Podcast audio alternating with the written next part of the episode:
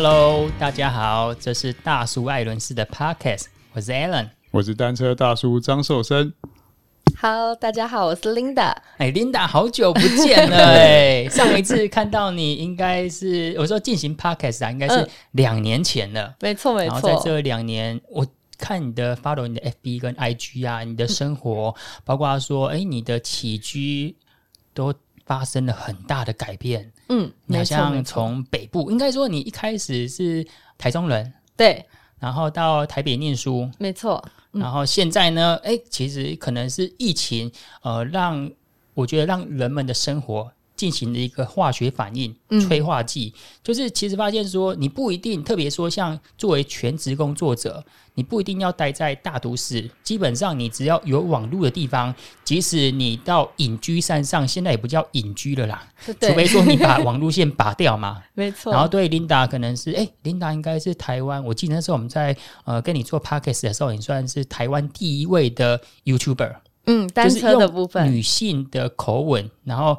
发现女性的痛点啊，比如说换胎啊这些问题疑难杂症的，所以那时候 Linda 在台湾的 YouTuber 界其实也是响当当的人物哦。没有没有。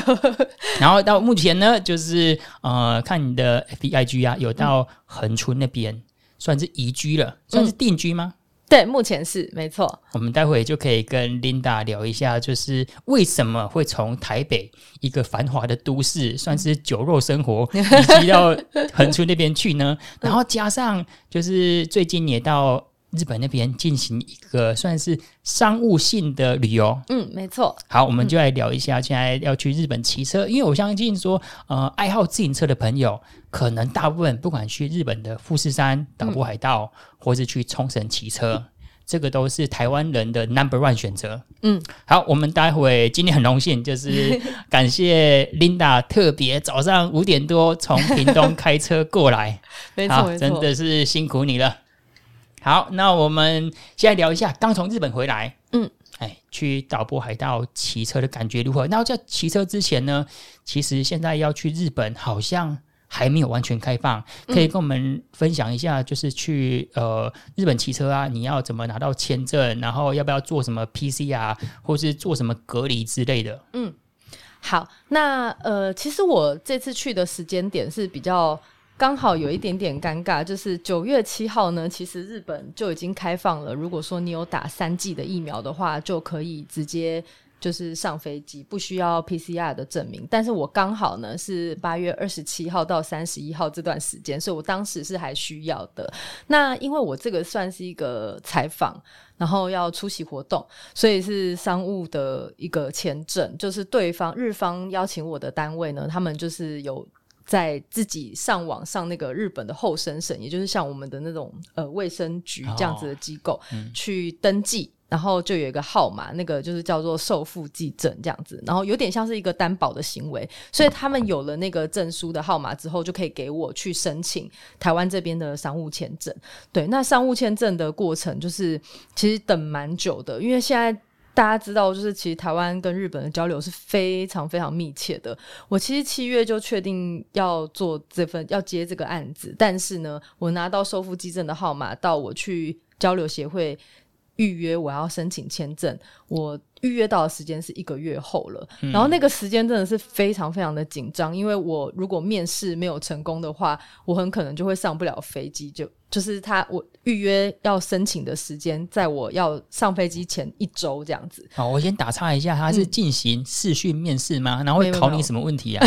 他是本人去。然后我原本以为要、哦、什么日本文化交流协会这样子吗？对，台日台日交流协会，然后台北跟高雄各有一个办事处这样子。然后我因为我现在住恒春嘛，所以我就是去高雄那个办事处。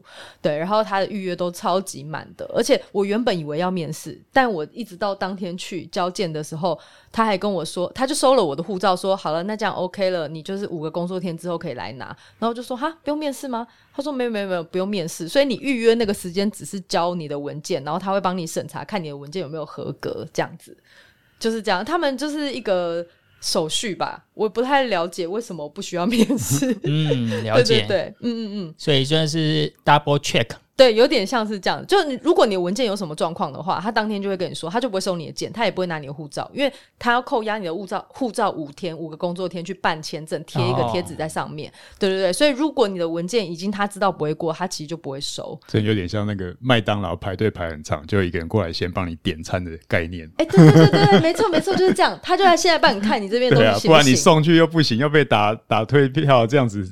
太花花费那个时间了，没错没错，对，啊、对。然后我就是五个工作天拿到签证之后，就赶快凭着那个签证去做 PCR、嗯。然后当时 PCR 就是我，因为我是上飞机的前一天了，所以我就真的只能急件，没办法，就是四千五就给他了。这是第一次做 PCR 吗？对，嗯、呃，没有，我去年底有开个刀，那时候也有做 PCR，但是。哦对，就是这个经验还蛮特别的。嗯嗯，我我我有做过大概四次的 PCR 哦，真的。呃、我觉得台湾的护理人员呃比较。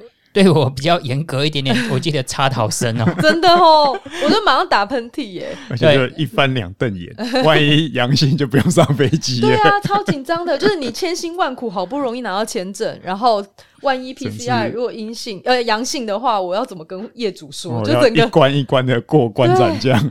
我拿到那个 PCR 证书的，呃，我收到简讯，因为它其实那个健保的那个。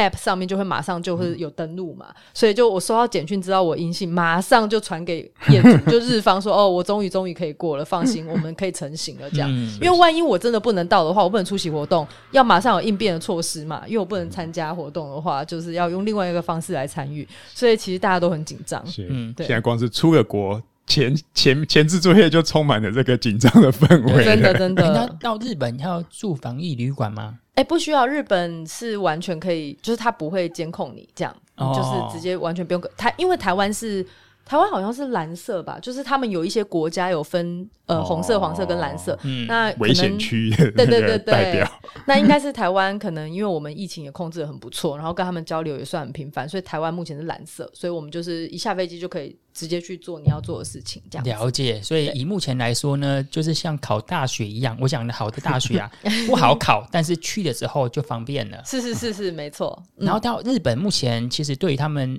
疫情的态度是怎样呢？我跟日本人聊了蛮多，我看他们其实生活都是非常非常的自在，完全正常，不像台湾人可能都还是蛮严格戴着口罩。如果你没戴口罩，可能还会被侧目。可是日本不会。日本已经有一些人，像我在便利商店逛，我一下飞机就很开心去 Lawson，因为很久没有逛，嗯、然后 我就在便利商店里面遇到很多人没有戴口罩，然后都是日本人，我有点惊讶。然后我后来问了才知道，日方就说，其实日本就是属于一个比较暧昧的民族嘛，就是政府给你的指示也是强烈建议，可是这个强烈建议你不这么做。诶，其实好像也真的不会怎么样，哦、对，所以他们只是政府告诉你说，强烈建议在某些场合里面建议你戴，但是真的不戴没有关系，所以真的是可以看到很多人就是没有戴口罩在生活，走在路上去便利商店吃饭干嘛都没有在戴，充分表现日本是一个共识型的社会，对对，只要大家有共识就不会尴尬，真的真的，而且我更意外的是，听说他们因为日。我不知道大家了不了解那个日本的饮酒文化，就是可能像大家过去有采访的经验都会知道，例如我们整天工作结束晚上，下班后的居酒屋，对，没错没错，可能吃完饭，然后日日方就会说，那我们去二次会、三次会、四次会，一直换地方喝这样，那他们真的就是。狂喝哎、欸，然后完全没有在禁的，哎、然后酒精消毒啊，对对对，对对 对，所以我自己是蛮惊讶。然后听他们说，就是其实大概去年年底开始，就他们已经是这样子模式的生活了，就是大家已经把它当做流感，比较没有像台湾人这么紧张的在应对这件事情了。嗯、了解，嗯，所以你这次四天的时间是到岛部海道骑车，对，就先飞飞机到广岛那边。哦，我是其实以前是台湾的松山有飞日本的松山机场嘛，嗯、那日方帮我订的飞机也是松山飞松山，但是差就是差在现在因为国际航班、国际航线还没有正常开放，所以就变我还要去羽田转机，所以我是先飞到比较远的东京，哦、再又飞他们国内线回来松山这样子。哦，了解，了解。讲到打乌海道，嗯、其实我跟寿神兄我们也有去过，嗯、我记得我那时候去的时候是二零一零。二零一六年，然后那一次去呢，哇应该是他们第三年有扩大举办，嗯，就是那时候它是有三项，然后自行车是压轴，它是先那个。我记得是先一个马拉松，嗯，然后再一个那个很特别运动哦，就是拿着那个两个棍子快走，然后要。爬山区这样子，嗯、我有点忘记它有一个专有名词，像北欧式快走。对对，北欧式快走，好像 Nordic 那个叫 Nordic 什么东西的。然后第三项就最压久就自行车。然后那时候我们有些，我们那次去的时间好像也是五天六天。然后就捷安特旅行社还有日本的呃相关的观光协会要带我们去领骑。嗯、然后我才发现哇，岛巴有道真的还蛮适合骑车。那边很多岛，人家讲说它是什么？岛屿的艺术者是不是？就是说每一座桥墩的艺术啊，就是有什么大山岛啊、什么银岛之类啊，总共有一些岛，应该好像有三点五到四点四公里左右，然后可以这样跨海大桥骑过去。再就是我们那次去的时候，他的参加者有接近一万两千个人。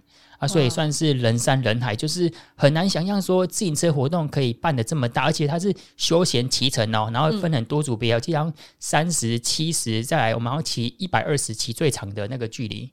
然后那时候呃，日本呢也一直在推广一个叫做单车旅馆。Uh, 啊，所以我们那时候很幸运可以住在 U2，就是到一个尾道市，就是我们终点那边，它旁边就有一个单车旅馆，然后旁边是捷安特店，也算是刚开幕没多久。嗯，嗯哇，真的，我二零一六年其实才刚开始骑公路车，所以真的是大前辈。我还有看到，我我觉得我比较佩服琳达一点，就是你还带车过去，嗯，因为我我去海外骑车，我没有一次带车。哦，真的吗？没有。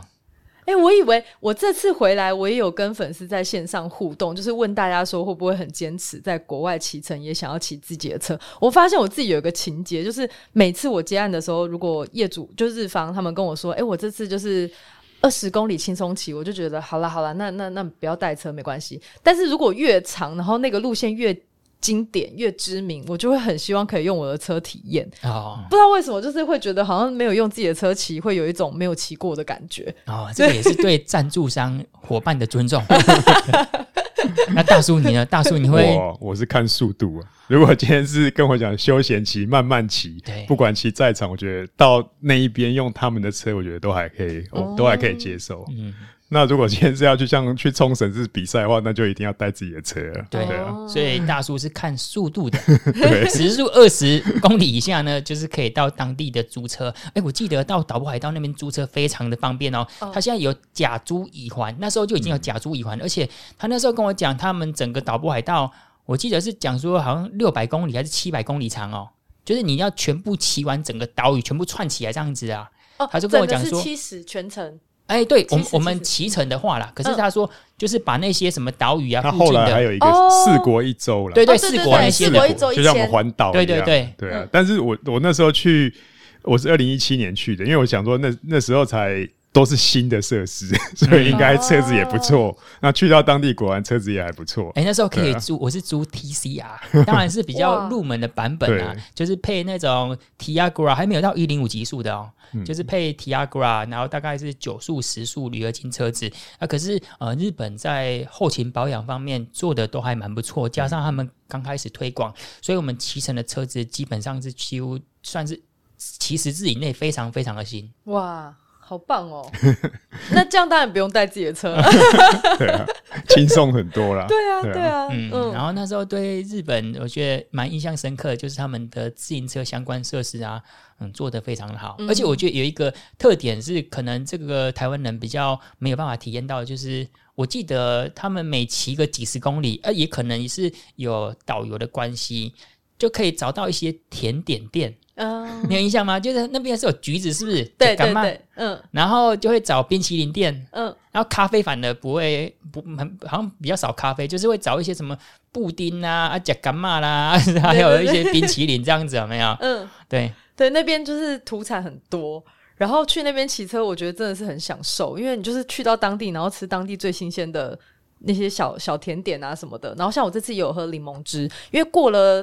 广岛，我我们这次是从爱媛精致那边骑到尾道的方向，所以一过广岛就看到路边很多那种柠檬的摆饰，嗯、然后就发现哦，原来那边他们的呃特产就是柠檬，然后我就一直跟日方讲说，那我们找一个有柠檬汁的店吧，然后就找了，说超级好喝，真的很解渴，而且其实现在八月底还蛮热的，哦、所以真的也是蛮需要补给的，嗯、因为真的超热。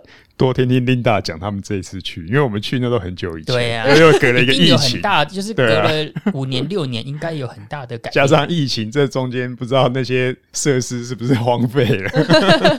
哦，不过我这次去真的觉得。嗯，因为岛破海道已经太有名了，因为爱媛县真的是很认真的在推这个、嗯、这个路线嘛。然后在我去之前，我就已经常听大家说，哦，不管怎么样，此生必去的就是这个，因为他们也说它是 CNN 好像票选世界七、嗯、前七大的自行车道。我记得我们日月潭好像也有你跟他，哎，对对对，没错没错。嗯、而且我们日月潭跟岛破海道是姐妹自行车道，哦、对他们有缔结这个关系这样。然后我我觉得。哦，虽然就是去之前就颇负盛名，所以你期待一定会很高嘛。可我人真正到那边的时候，一点都没有失望，就完完全是觉得哇，难怪这个地方会这么有名，因为那个。那个漂亮的程度，我觉得是在台湾真的蛮难看到。就其实，在世界上应该也是蛮难、蛮罕见的一个状况，因为它总共像我们这次骑，总共是七十公里单程而已。嗯、那它跨了呃，好像是七个岛，然后六座大桥，嗯、然后那个景真的是，你每次上桥，你都会觉得天哪，你来到一个什么国度？就是真的太厉害，因为你是。有点像是你自己在乘坐那个空拍机到一个高度，然后去俯瞰整个濑户内海，我觉得真的很漂亮。然后那个景哦，再加上你又完完全全是跟车子分开来，不需要担心任何就是汽车会影响到你的这个状况，你就会真的觉得很很轻松。嗯，对，所以我自己是觉得非常非常的享受。他们这一次在办活动的时候有。整个封路吗？哦，他呃，我这次其实是做一个赛前的宣传，因为他们今年呃，因为疫情的关系，他们停了一年。那今年要办的话是十月。好像中还是底的时间，对。那我是八月底去嘛，八月底他们是做一个线上。其实我们第一天的活动是大家一起骑 Ruby，嗯，然后哎，他们也是做一个 Ruby 的路线嘛，然后骑一个岛步海盗。对对，没错没错。但我们 Ruby 那天就是只有骑二十六公里，就是比较短前前岛的一个小小的活动这样子。然后也有日本的 YouTuber 跟日本的选手跟我一起骑，我们总共四位，然后一起线上跟日本人，然后我们也有台湾人哦，而且台湾的粉丝很。很厉害，台湾车友很厉害，嗯、因为我们最后的成绩呢，男生跟女生前三名里面都有台湾人，哦、对，对对。然后日本的那个选手，他们在现场也一直在讲说，哎、欸，日本人，哎、欸，台湾人都很厉害。可是因为这次没有请台湾的主播啦，就只有日本的主播，嗯、他就一直说很不好意思，我只会讲日文，但是真的想要向台湾的车友们表达说，嗯，很欢迎大家来骑车，然后你们很厉害，成绩都很好，这样很可爱。对，就是很可以感觉到那个台日的情分，嗯，还有那个交流的密切度，这样子。哦，对光是行前的线上简报就已经火药味这么浓了。对对对对对，没错没错。然后我们第一天就是先骑个二十六 K 嘛，然后我第二天是。就跟日方讲说，我想要真的骑骑看这样子，所以我就是骑七十公里，从金治出发，然后到尾道这样。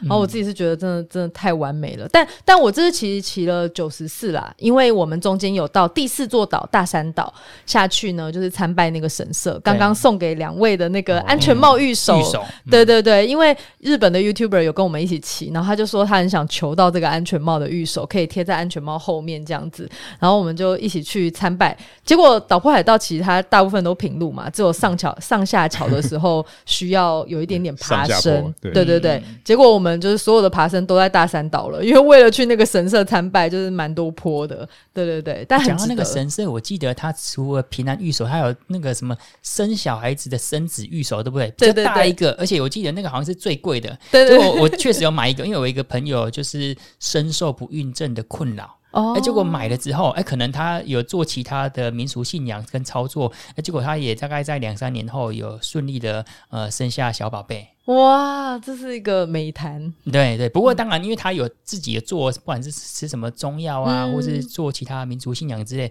我们那个日本毕竟有相隔了一个海峡啦，可能还是。那你要叫他要骑去 岛波海道骑车还愿？哎，真的耶，真的真的。嗯，哎，我这次。跟那个，因为我去到那个买买玉手的地方嘛，然后妙方就他大家不是都通常就买个一两个这样，妙方问我要几个，我想一想，我说。二十个，嗯、然后庙方就想说有有听错吗？你要几个？我二十个，对，因为太久太久没有到日本，我也是相隔两年半，真的九百一十天。然后那个安全帽御守，就是其实我身边的车友们都很想要，对，所以我当时就想说，就就是买多一点回来，因为下一次要去真的也不知道是什么时候了。嗯、现在要入境日本真的没有那么容易，因为他签证还不开放的话，每次去都困难重重啊。对对，然后从日本回到台湾要住防疫旅馆吗？哦，不用，因为我在恒春的住宿是一一人一，不只是一人一室啊，我就一人一户，因为我一个人住在恒春嘛，哦、对，所以我就是对我妈妈来接我，然后就。载我回恒村，然后我妈帮我把食物啊什么都补好，冰箱是满的。之后她就回去了，就把我丢在恒村，然后我就在恒村隔离这样子。了解，也算是目前单身者的小确幸。对，没错，没错。了解。啊、我们再聊一个其他话题哦，就是这个是我我觉得跟自行车比较相对没有很直接关系，可是对运动爱好者有蛮直接的影响。嗯，就是我看到 Linda 有去在 YouTube 里面做一集是。近视雷射。哦，对对对，一年前，嗯，因为我其实，在两年前的时候，我有去评估啊，在中部蛮有名的一间眼科中心，嗯，然后我那时候有点了一个东西叫散瞳剂，嗯，我不知道琳达有去先要去做评估要点散瞳剂嘛？对对对，因为我后来看琳达影片，就是好像做整个雷射啊是非常的轻松惬意，嗯，然后就完全没有什么影响，嗯，可是我。点完那个散瞳剂，我回来昏了大概快半天呢，我就眼睛快瞎了一样，就好痛啊！而且就是看出去就闪光一样啊。哦，是哦，因为我他们有跟我说，我是早上去评估，嗯、然后呃早上点了散瞳剂，然后他说散瞳剂好像要不知道两个小时还是四个小时，一年前我有点忘记了，就有一个时间它才会让你的眼睛恢复这样。可是散瞳剂好像是为了要让你眼睛放松，它才能做一系列的检查这样，嗯、所以。但是那个对我没有太大的，哦、我我自己本身我的我的体质啊是没有没有什么太大的不舒服。了解，我主要问这个是因为很容易放松。对，我的人生就放太松了这样。我会问这个近视雷射，因为其实呃自行车啊，有时候我们要。戴一些专业的眼镜，嗯，啊为什么铁人三项啊？你如果要戴那个蛙镜的时候，你如果戴太阳要要戴一个眼镜，当然就不方便嘛，嗯、对不对？或者说不太可能啊？你要戴那个呃，我们讲的隐形眼镜的话，其实有有有容易卡沙之类的，嗯、好像也没那么方便嘛。啊，像我的问题就是我一眼近视，一眼没有近视，所以我去评估之后呢，因为好像做近视雷射它也有三个级数嘛，嗯，就那个费用跟现在的比如说。Dura-S Di Two，哦，Tegra Di Two，差不多，是一零五 Di Two，一零五要 Di Two 对，因为它那个最便宜好像大概五六万块钱嘛，然后最贵的有大概十几万块钱。那那个这三个级数的差异不是重量，嗯，因为它没有重量嘛，就是主要是要呃是要镭射我们的这个瞳孔嘛，嗯。然后它的差异就是说，术后恢复的时间，嗯嗯嗯好像一个就是基本上可能一天之后就完全 OK 嘛，嗯，然后一零五级数要一个月之后才能够什么不用戴什么眼镜啊，然后洗澡才不用特特别的呃呃维护或注意之类的，嗯，然后我只有一个眼睛而已，可是他跟我说，呃，我就说那你可不可以算我一半的费用？他说不行，只是我一个眼睛。有问题还是要收两个眼镜的费用。嗯嗯嗯。好，我想问一下，就是琳达这样做完之后，你觉得对近视雷射你推荐吗？当然，我们不是要推广这个啊，就是因为我自己蛮好奇的，它有没有什么，它 有没有什么后遗症之类的啊？我自己是完全没有，所以我因为我术后到现在刚好满一年，所以也蛮幸运的。就是呃，其实我自己本身。一开始要做的时候，我评估非常非常久，因为任何就是不可回复的侵入性的治疗，我都会想超久。就像女生不是会做一些医美啊，什么镭射什么的，我我最多最多也只敢做到镭射，什么打肉毒那些，我其实都不太敢。就侵入性的，我都会犹豫非常久。所以当时决定要做镭射眼睛，我真的是评估很多，然后到最后我决定会去做，其实是因为，其实我从大学就开始戴隐形眼镜，然后戴到去年。有一阵子真的是待不住，就是有时候我不知道每个人可能体质不太一样。我呃在早上比较早起，当然骑车每次都是超早起嘛，嗯、早起的时候很容易戴不戴不进去，嗯、就是眼睛会很刺，然后一直流泪，就是流眼泪，然后就是隐形眼镜戴不住的感觉。但是我又有这个需求，每次早上就是可能早起要拍摄或者早起要骑车，所以然后尤其是到了后期，去年底最后评估决定一定要做镭射的原因，就是因为戴不久。以前年轻的时候，真的大学的时候，我可以戴个十六小时，虽然是不好示范啦，因为隐形眼镜他们都会建议你，可能医生都会说，可能最多最多不要超过十二个小时。我有时候真的都很久，十六个小时也在戴，可是到后来就发现眼睛撑不住，就不知道是含氧量降低还是怎么样，就撑不住，可能四到六个小时我就会戴不住，觉得必须要换了。可是常常出去拍摄，怎么可能四到六个小时？对啊，不可能，所以。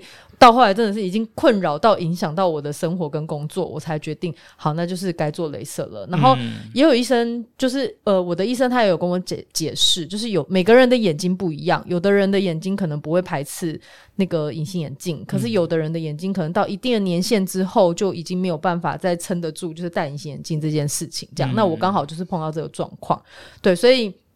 我去年做了之后，我是非常非常的感恩，因为 我做的是 Smile 嘛，就是最快的那个，就是真的是，其实当天做完你就已经觉得，就是眼睛会有个水雾感，然后当天做完就已经觉得有已经看得比较清楚了，然后呃隔天呃睡了一觉，点了个眼药水，早上起来几乎那个水雾感已经快要不见了，所以几乎是隔天醒来你就已经快要。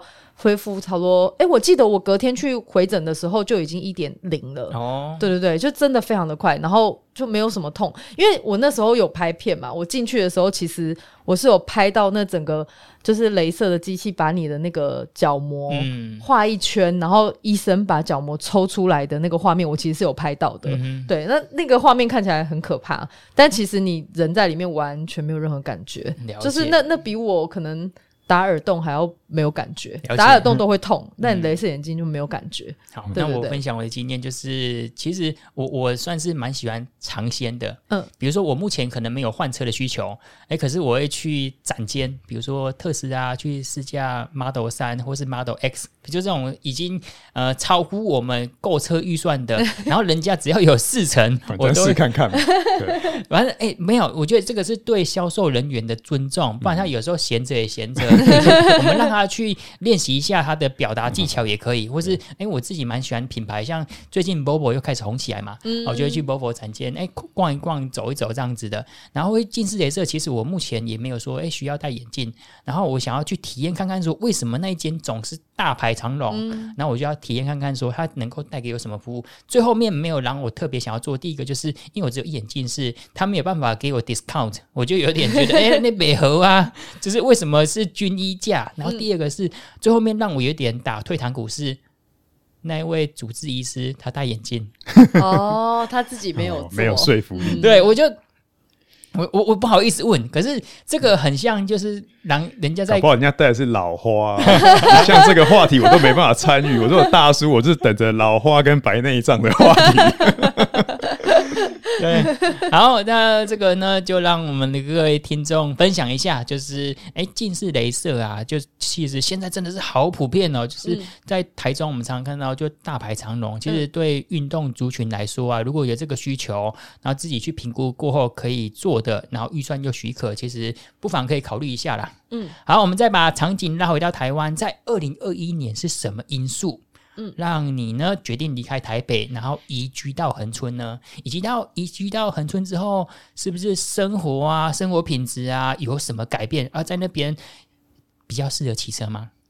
呃，我觉得这个真的很难回答，因为真的很多人问我。可是我觉得我自己的原因其实是蛮蛮内心的，就是。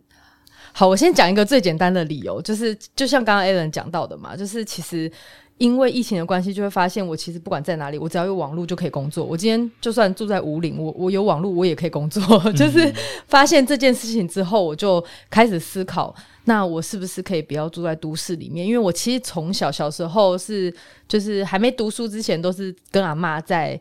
住阿妈家，西湖彰化乡下这样子，然后我自己是很喜欢乡下的，但是即使是这样，读书之后一直都在大都市，然后我我到了台北之后也住了十几年，就是都在都市生活，你很难去判断说你这个喜欢乡下是暂时的逃离喜欢，还是你喜欢在乡下生活？嗯，那对我来说，就是嗯。呃我搬到恒春没有什么成本嘛，就是我本来在台北，也就是租房子，所以我换一个地方租房子，就是试试看，一年无妨，就是试试看到底是不是你想象中你喜欢乡下，跟你真正住在乡下是否会真的喜欢这件事情，对我来说一开始有点像是一个实验，嗯，那也有点像是一个梦想成梦想成真，就是呃这么喜欢乡下，那我们就来住住看吧，嗯，对，那去了一年之后，我真的是觉得。就是太完美了。哦，对，真的是我不晓得要怎么样用文字去形容，用语言去形容那个感觉，我觉得会有一点点脱胎换骨，嗯、就是我觉得是很很内心很深层的改变啦，就是我不知道要怎么说那种感觉，放飞自我，对，有一点。对，因为以前过去在台北的时候，其实那也跟着我的就是经营自媒体的状态也慢慢有点转变。就是我觉得我在台北的时候，算是我人生就是最忙最忙的时候，因为那时候确定了就是职涯做这件事情做到某一个程度，确定它可以成为一个职业，然后除了确定它可以成为一个职业以外。就是那时候真的是案件接到你真的是自己消化不完，真的没有办法，因为那时候早期其实没有什么人在做，嗯，YouTube 的部分，然后所有的商案都跑来我这边，然后呃我自己又会觉得求好心切，就是想要自己 take care 所有的事情这样子，但是一个人真的做不来啊，然后再加上其实自己呃在经营自媒体的过程当中，当时也碰到了一个状况，就是嗯。就是我我我自己在我的直播中常常在跟粉丝聊这件事情，就是像我曾经碰到黑粉，嗯，然后他就是长期骚扰我，到直到现在都还在骚扰我，对。对，然后我也曾经被粉丝跟踪回家过，哎呦，这个之前有分享过，对，就是这些很恐怖的事情，其实对我来说都不是很容易消化的事情，对，然后那个那个不容易消化，不是干扰到我的生活的这种不容易消化，是会。觉得，哎，我们台湾的体制跟教育或是环境是出了什么状况？怎么会有这样子的，嗯，呃、怪叔叔？对，那可是他们。他们搞不好也不是恶意，嗯，就是你你也不能去怎么去善意的表达，让人感觉到舒服的。对对对对对，那那这个这个中间的这个问题对我来说是很难解的。就是我觉得我的生命走到那个阶段，我会很纠结于为什么会有这样子的人存在，是什么样的原因、怎么样的事件造成有这样子的人的状况？那这样这些的群体，他们到底？要怎么找到出口？就是他也不是想伤害我，可是我的确也被他伤害。那我要怎么自处？对，当时我一直在找这些问题的答案。还有就是，到底为什么黑粉要骚扰我？我做了什么事情影响到他们，让他们不喜欢的？为什么要这样子？呃，存有恶意的对待我？这些问题，我当时是找不到解答的。那。在就是在这样的时空背景下，自己又忙又乱，然后又遇到疫情，然后又就是这些难解的问题跟着我。哦，当时的生命就觉得，哦，我好像需要一个休息，因为过去可能呃有很多出国的案子，那出国的案子你就会觉得，哎，借着案子你也稍微休息一下，嗯、就是拉。拉出你原本生活的那个空间跟环境，你可以自己稍微抽离一下，用另外一个角度看，就不会一直卡在那里面。可是当这件事情也被抽掉的时候，你就发现没办法，你就是要面对。嗯，可是你要面对，你真的找不到答案吗？其实有时候就是。不见得。其实到现在，我到了恒春，我也不觉得我有找到答案。可是我觉得我找到跟他和平共处的方式了，就是这些事情不再困扰我了。嗯、我我觉得我的生命当中有更重要的事情、更美好的东西让我去关注，所以我可以忽略这些我无暂时无法解开的问题。了解。对，那我觉得这是恒春，这是南国给我的养分。嗯，真的。那嗯。呃就是这件事情对我来说是很大的解脱啦。就是现在我过去就是有时候会蛮害怕办一些跟就是线下的活动，其实也是这个原因。就是常常有粉丝说：“诶，为什么不办？就是约起啊什么的，我都超害怕的。”就是因为我真的有约起的时候，有骚扰我的人到现场，然后甚至品牌方想说：“诶，怎么办？要怎么帮 Linda 解决这样？”因为我当时没有告诉品牌方可能会有这个状况。对对，结果品牌方也发现有有有比较奇怪的。的人出现一下骚扰的情况到怎样子呢？呃，他其实是私下就是一直传讯息骚扰我，哦，对对对，就赵珊珊骚扰，然后那那内容有点可怕，我就不复述了。这样、嗯、对，那可是我也没有想到，就是现场活动他竟然真的会来这样，然后呃，现场活动结束之后，他就是守在门口不走，对，然后哦这个。太 detail 的，我们私下再聊。嗯、对，了解，了解。其实我们之前也有跟一位算是 YouTuber 叫单车小弟，嗯，然后因为他之前是待在旅行社嘛，要带团啊，嗯、其实多多少少会遇到一些长辈过度关爱的眼神，就是从脚看到、嗯、呃中间，再看到上面这样子，品头论足大量。所以琳达会离开台北，算是一个综合性的因素嘛？就是不管说是黑粉啊，包括说自己的工作形态啊，嗯，然后可以分享一下到恒春那边有没有认出说，哎、欸，你是琳达吗？然后第二个就是到恒春那边，因为恒春算是垦丁的，嗯，对，然后它算是一个比较旅游水准的地方，就是吃喝住这些的费用跟台北有会不会有差异啊？哦，你真的问到一个关键的重点呢、欸。好，我先说骑车的部分好了，就是呃，其实那个地，我觉得整个恒春半岛真的是非常非常适合骑车的。嗯、那虽然在就是我刚去的时候，我是十月搬过去，十月是每一年的落山风开始刮的时候，十月到四月是落山风的季节，有半年的时间，所以我当时是不太敢骑的。大家有骑双塔一定都会知道，每次到了那个。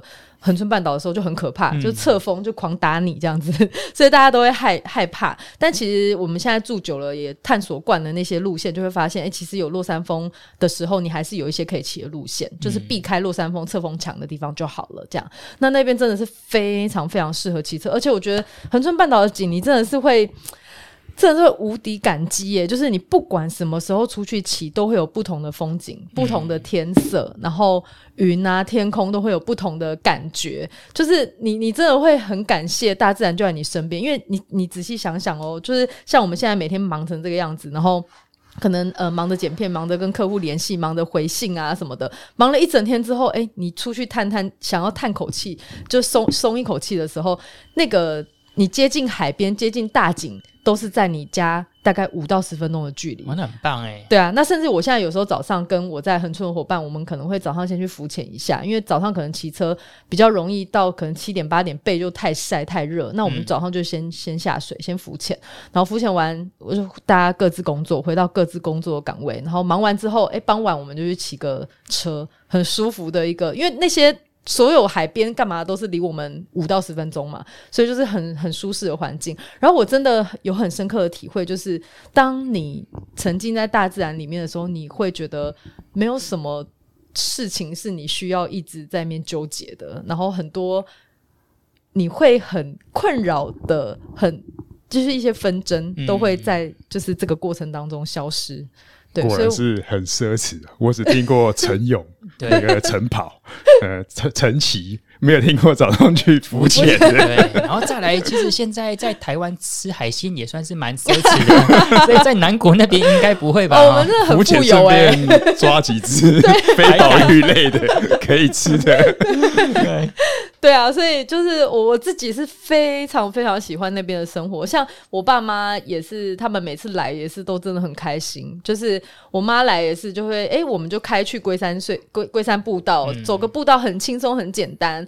然后就可以运动到，然后又看那个眺望整个恒春半岛的大景，那种辽阔感真的比较是我过去在都市的生活没有办法获得的那种畅快。嗯、那我自己是非常非常享受的。那再来刚刚提到的那个物价的问题，物价的问题呢，就是看你要你想要过怎么样的生活。因为像我自己是非常非常喜欢下厨，也非常非常喜欢料理的人，嗯、所以对我来说，其实就是。那个物价就不会影响你啊，因为你就是假设你去全联，或者是甚至我去我去恒春的菜市场，那边的菜都非常的便宜。哦、可是如果你要一直外食的话，没错，那边外食的水准真的是台北的价位。对，所以就是看你过怎么样的生活。脸上不能写着我是观光客。对对对对对对。哎、欸，我一开始去菜市场都。那些阿嬷就是一看就知道我是外靠来，我不是在地，就是就是像我妈去买葱，我妈很厉害哦。我妈一开始去恒春市场，嗯、人家就送她葱啊什么的，对买菜然后就送葱、送姜、送蒜，然后我都不会，我都觉得怎么都比比我妈买的还要贵。但我现在晒比较黑了，然后就是比较像在地人了，嗯、就不会有这个问题了，就买习惯了，有认识的摊位了，就就很 OK 对。琳达蛮适合作为。恒春的推广大使。其实，在我觉得大部分的台湾的乡镇，我们讲的小镇啊，都会遇到人口外流，因为可能工作机会没有像都市那么的丰富，所以大部分的年轻人都会想要往外跑。嗯，然后 Linda 呢，反而是从算是南南漂嘛，从北部漂到南边。然后我相信应该会有更多的人，只要说他的工作不会受到地区性的影响，我觉得应该也会想要尝试看看。那如果去恒春那边租房子的费用大概多少钱呢？哦，其实超级便宜的，真的超级便宜。因为我后来才知道，我租到的地方在恒春算是贵的。但是呢，我我给大家一个概念好了，嗯、我过去呢在台北信义区租的那个小套房，房东在五九一上面号称十平，但其实我。当时要搬家的时候，我们拿那个测距仪啊，自己去测，根本就才六平而已啊。嗯、然后那时候真的是天上也算了吧？对啊，就是头上面的乘以二这样子。对啊，难怪大家多送你两平的呢。对，真的就是难怪大家都要向就是垂直去寻求那个放单车的空间。对对啊，没办法，因为真的就是这么小。那我当时那个六平的小套房是一万六。一万六，超级贵。然后每次回到家，我我过去真的是每次有案子去到外县市，然后或是有出国的案子，每次要回家都觉得好忧郁哦，要回去那个小房，很压抑，很压抑这样。对啊，就觉得好可怜哦。六坪还要有厕所哎，对，想想。然后我又喜欢煮饭，所以就根本。对啊，你只能用一些小电锅啊或者什么的，就是没有那种可以让你大展身手的空间这样子。然后甚至我以前像常常出国，我连单车都没有办法在家里展开，嗯，就是我没有办法在家里拆装那个车厢这样子，对，很麻烦。嗯、那我在呃屏东恒春现在租的地方，我总共是十九坪，然后我还有一个室内的停车位，嗯、然后这样十九坪，我还有前后阳台。总共才一万三千五哦，我觉得超便宜的，对我来说很便宜啦，因为我在台北就是租很贵啊。可是恒春人听到我租一万三千五，都觉得我疯了。地保和地保级的，对他们都觉得我疯了，因为他们恒春地保对没有人租房子在超过一万的啊。他们那边的套房可能十十平左右也是差不多七千六千就有了。不过主要可能社区安全要考量哦，对对对，像我自己还是会比较在意，所以还是恒春地堡。我就是我这住在很镇上啦，比较没有到真的离群所居，就是安全我还是比较注意这样子。嗯，了解了解。然后我们再回到呃，Linda 作为全职呃全呃全职创作者，特别是在 YouTube 部分啊，嗯，想要聊一下，因为其实 YouTube 我自己在观察，因为我跟几个 KOL 网红合作嘛，我发现就是。自行车的 YouTube 要必须不断的随着可能议题啊，随着活动来调整自己的内容。嗯，然后想问一下 Linda，自己的呃内容频道部分，接下来会有怎样子的定位跟调整吗？呃，其实我自己呀、啊，就是也算。呃，移居的过程也算是在休息，然后找方向。那因为我自己的频道上面，就是其实大家最喜欢，就是直到现在都流量还蛮高的，就是单车小教室的部分。嗯、然后我直到现在都还能够有很多收到很多新手朋友来跟我说谢谢我，这个部分我真的是觉得很感谢。就是你做的内容会有这种能够得到这种回馈，你是真的会觉得，哎、欸，原来。是有影响到一些人的，不会觉得说，哎、好像每次忙半天，然后影片丢上去就石沉大海这样子。所以，呃，单车小教室这部分是一直。我一直很想再重新好好的规划一些单车新手会需要知道的议题，嗯、这个部分呢，就是真的很希望未来可以再把它做起来，做得更完善，让大家要更无痛的可以进入单车这个领域这样子。嗯、那另外一部分呢，其实就是我一直还在，因为我刚搬到恒春，今年就是真的已经满一年，整整一年。那我觉得这一年内也蕴积了蛮多的能量，还有我。观察到我在人生当中比较在意的一些议题，所以呃，未来呢也会用 Podcast 加上 YouTube 的这个形式去做一些更在地的观察跟访谈，这样子。对，那呃，当然我还是非常非常喜欢单车，因为单车已经跟我生活没有办法分离了。嗯、对，所以单车永远都会是存在频道上面的，就是车友们不用担心，因为每次车友就会有人看到我可能在潜水，或者看到我在跑步，看到我在。干嘛就会说，哎、欸，琳达是不是？我当时对我当时骑登山车，大家就说是不骑公路车了，就没有没有那么严重。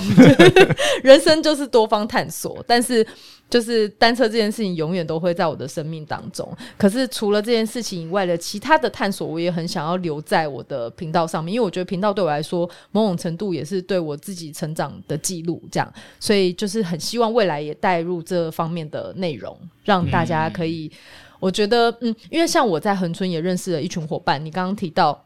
像我是呃，可能南漂，我们都开玩笑说我们是脱北者啦。对对 对，对，就是我们有一群脱北者在恒春，就是有一有一群伙伴这样。嗯、那这群伙伴就是很认真的在做在地创生。哦、那因为其实各地的可能比较偏向的地方都有一样的问题嘛，就是年轻人外流，大家人才都不回乡这样子。那其实我我就认识这群伙伴，就是都很优秀，自己在。呃，全台湾各地运机的这个能量，甚至是全世界接案的这些能量，然后我们一起因为喜欢恒春而聚集在恒春，那希望可以为这边土地再多做一些事情，这样、嗯、大家都在做一些在地创生啊。那像是呃，我们明年也会有一个很棒的一个运动的基地在四重溪那边展开。嗯、那因为刚好我在的关系，我很喜欢单车，所以我们也会把单车当成一个主要的发展的项目，这样会办一些自行车的约骑活动。没错，那今年已经开始了做约骑这件事情。那明年我们希望可以做一个赛事，那很希望邀请大家来到恒春，可以留在恒春骑车，不是像过去就是骑可能双塔，然后那边是一个终点，然后睡一晚之后又全部人都回去，没有人留在恒春骑车，很可惜，嗯、因为恒春真的那个景真的太美了。恒春有因为斯卡罗。呃，斯卡罗嘛，对不对？嗯、让人就是旅游人口在增加嘛。我记得那个时候还是讲兰丘，是不是？嗯嗯，我看过几集之后，就只有对恒春比较有一些认识。嗯嗯嗯，呃，其实是有的，因为像是在斯卡罗里面，它真正的那些场景，其实那些地名现在都还都还存在，保利呀、然后。呃，霞寮、社寮那些呃，狼寮都是都都还在。嗯、对，那也的确真的有因为斯卡罗而出现了一些在地的游程，可是它会可能比较偏向。嗯、呃，深度旅游对，深度旅游历史人文，对对对，没错没错，就是比较分重一点点。对，嗯、那可是刚刚讲到的这些地名也是都非常适合骑车的。对，那在这边也，哎，我们可以稍微打广告一下嘛。九、嗯、月底我自己也有一个约骑，就是九月底的约骑，我们也。就是跟 FSA Vision 合作，然后我们就是要带大家骑车程。嗯，那车程其实就是在那个斯卡罗里面也有一个地名，大家应该都很清楚，对啊。然后我们也会骑整个呃骑到社顶去带大家看海，哦，对，很棒。所以很欢迎，就是大家想要来恒春半岛骑车的话，可以加入我们的约骑。这样，嗯、我们除了带大家吃吃喝喝看风景以外，还会有摄影师可以帮大家拍很漂亮的照片。嗯，对。好，我们本集 Podcast 呢，最后一个问题就是 Linda 过。过去也是骑过双塔，嗯，然后五岭这些，呃，应该说比较挑战、比较极限的自行车相关活动啊，都有去参加过了。嗯，那在接下来呢，不管是跑步啊、自行车、铁人三项，对自己的参赛或是规划有什么样子的期许呢？嗯、呃，在跑步的部分，我有一个很大的目标，就是我想要去参加名古屋女子马。哦，因为我至今都只跑过半马，然后希望我的第一个马拉松就是名古屋女子马这样子。因为那个 Tiffany 的项链的那个 诱惑，嗯、对啊，然后我就想说，哎、欸，全马在日本、欸、是跑，呃，你就是完赛者就可以拿到 Tiffany 啊？对，哦、对，没错，没错，对。然后我就想说，哎、欸，因为呃，日本的气候应该是比较舒适，那它的报名费用会很高吗？这个部分我还没有查，也可不可以有人知道？我想说，为什么自行车没有这么做啊？是，不然这样子女性骑车人口应该会增加的。现在自行车都卖给精品品牌，应该来联名一下。对呀，应该联名一下 LV LV 集团。对啊，这 Pinarello、Colnago 都卖给精品集团。LV 要不要来做个坐垫？皮坐垫。对啊，我自己目前的跑步最大的目标就是这一场。那另外还有，其实一直还有一个未尽的目标，就是。我过去二零一九年是我的初铁嘛，可是当时有看我影片的车友们应该都知道，就是我当时的初铁其实是拿着那个浮标踢完、踢水、踢完游泳的部分，所以我自己现在还不算真的很会游泳，但因为住到南国去，就开始跟海有更深的连结，所以自己有一个最大的目标，就是希望可以真的学会游泳，然后重新再参加一次我自己的一一三，是没有浮标，不是浮标组，是真的自己凭自己的力量去游玩的。了解。哎，我想问一下，就是。琳达在学习游泳，有找教练吗？还是就可以自己朗朗哎就会了？哎、欸，我想要找教练，我想要找教练，我还没有。我之前有去那种，哎、欸，我还住在台北的时候，有去那什么大安运动中心去上课，这样子。对对，但是当时上的可能堂数还有限，然后。自己也没有很认真训练，所以当时没有真的学会换气。我会游泳，但是就不会换气，因为以前我们高中我是读文华高中的嘛，嗯、文华高中要毕业一定要就是游过二十五公尺，所以我当时是憋气游完二十五公尺、嗯、就不会换气。对，那后来一直也都没有机会学会，因为小时候曾经有溺水过的经验，所以就很害怕水。嗯、对，所以未来呢，希望就是这件事情还没有一直有在我的 bucket list 上面，但是还没做。就是要找教练学会游泳，这样子。好，对。